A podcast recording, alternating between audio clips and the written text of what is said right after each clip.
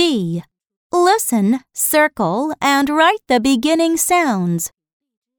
Number 1. Cap begins with the letter. Number 2. Bus begins with the letter.